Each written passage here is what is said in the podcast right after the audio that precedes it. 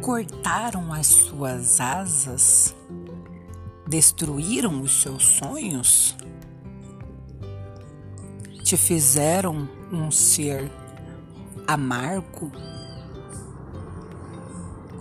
Quando crianças, a gente sonha, sonha muito, a gente deseja muitas coisas.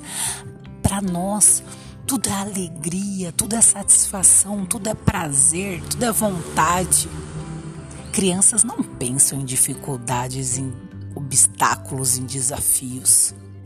E olha que as crianças sonham muito. Volte a ser criança. Volte a sonhar. Sonhe grande, sonhe alto, sonhe muito. Mas, além de sonhar, busque realizar os seus sonhos. Trace metas, ó.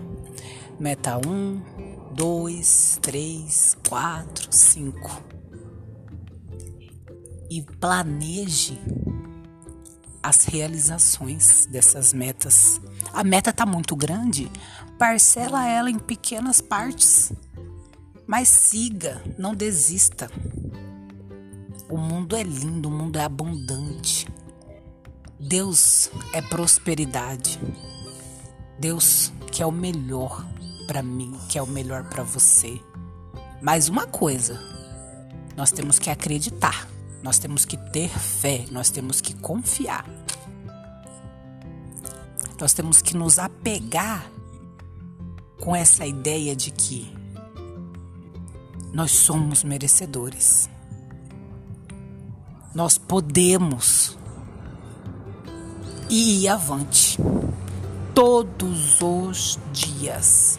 Jamais esquecer da nossa essência, jamais esquecer do porquê que a gente está aqui lutando, batalhando, dando o melhor. Porque a vida ela vai muito além de você viver no automático, de você seguir rotinas cansativas e desmotivadoras e desanimadoras. Não.